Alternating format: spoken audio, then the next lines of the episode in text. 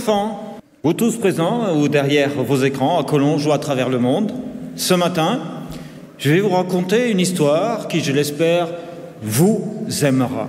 Oui, vous ne savez peut-être pas encore, mais pour qu'une histoire soit bonne, il faut qu'elle vous aime. Le secret, c'est que vous l'aimiez aussi. Ouvrez vos cœurs et soyez bien attentifs.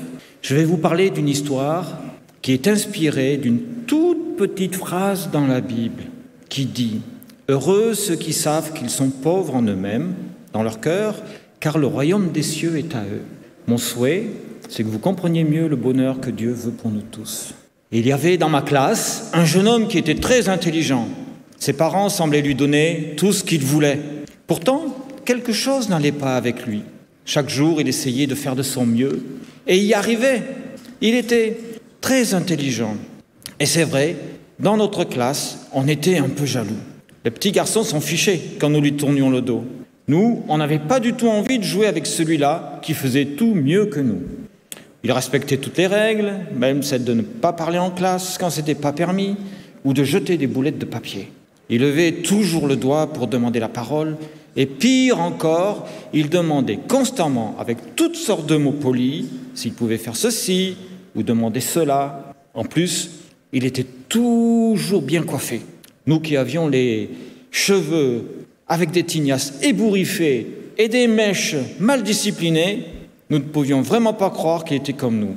Certains disaient qu'il était d'ailleurs. Et pourtant, il était là, bien sûr, toujours à l'heure pour entrer à l'école. En plus, il faisait sourire de plaisir toutes les filles de la classe, tellement le trouvait sympathique. Malgré tout cela, Martin, oh, pardon, j'avais oublié de vous le dire, oui, il a un nom. Un nom que nous autres, les gars de la classe, à côté de la fenêtre, nous trouvions ridicule. Donc, Saint-Martin avait tout de même un défaut. Un de plus, on aurait dit si on avait été méchant.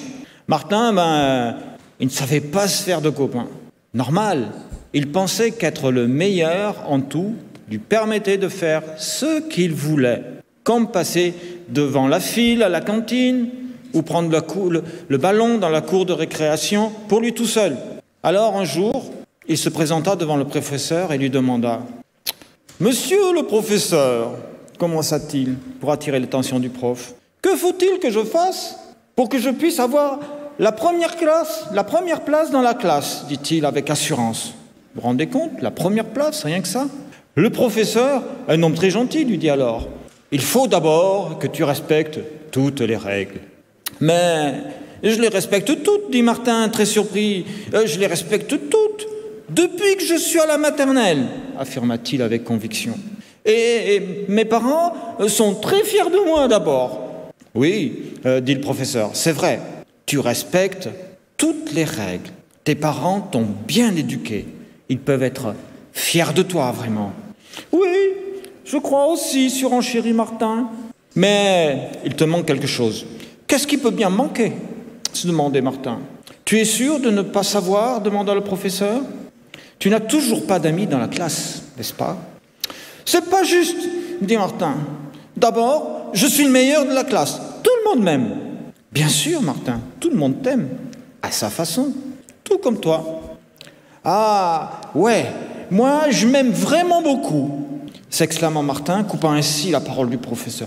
Tu vois, et penses-tu avoir le temps de donner un peu de cet amour à l'un de tes camarades, dit le professeur Mais, mais non, euh, c'est le mien, comment je pourrais le donner? Si j'en donne, j'en aurai moins, dit-il avec un air un peu triste.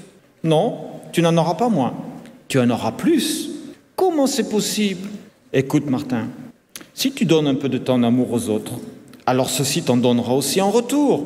Ce serait juste, n'est-ce pas? Hmm, Oui, je suppose. Alors, regarde-toi. Tu es tout seul.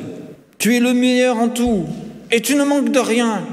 Tes parents t'aiment beaucoup et te protègent bien. Tu as tout mieux que les autres, n'est-ce pas? Oui, c'est vrai, concéda Martin. J'ai tout sans limite. J'ai tout. J'ai tout, mais pas de copains. Monsieur, monsieur, euh, si je donne un peu de ce que j'ai, est-ce que j'aurai des amis? Je donne mon taille-crayon, si vous voulez. Ou ma trousse dorée. J'en ai plein d'autres. Ou encore... Euh, non, non, non, non, Martin, non. Il ne s'agit pas d'objets. L'amour ne s'achète pas. il se donne. Attends, je vais t'aider. Hé, vous autres là-bas, là, dans la classe, est-ce que vous voulez bien aider Martin? Ah, oui, moi je veux bien, dit Timothée. Moi, je te pardonne de ne pas nous calculer en récré. Et je veux bien être ton ami. Est-ce que tu voudrais aussi? Ouais, je veux bien, c'est chouette. Eh monsieur, regarde, j'ai un ami et j'ai rien donné en échange. C'est ça l'amour? Martin, tu bénéficies de l'amour de Timothée à cette occasion, car il était faible et sans importance pour toi, jusqu'à aujourd'hui. Malgré tout, il est venu vers toi pour te pardonner. Maintenant, c'est à ton tour de lui montrer. Est-ce que tu voudrais t'engager à lui donner quelque chose en cadeau?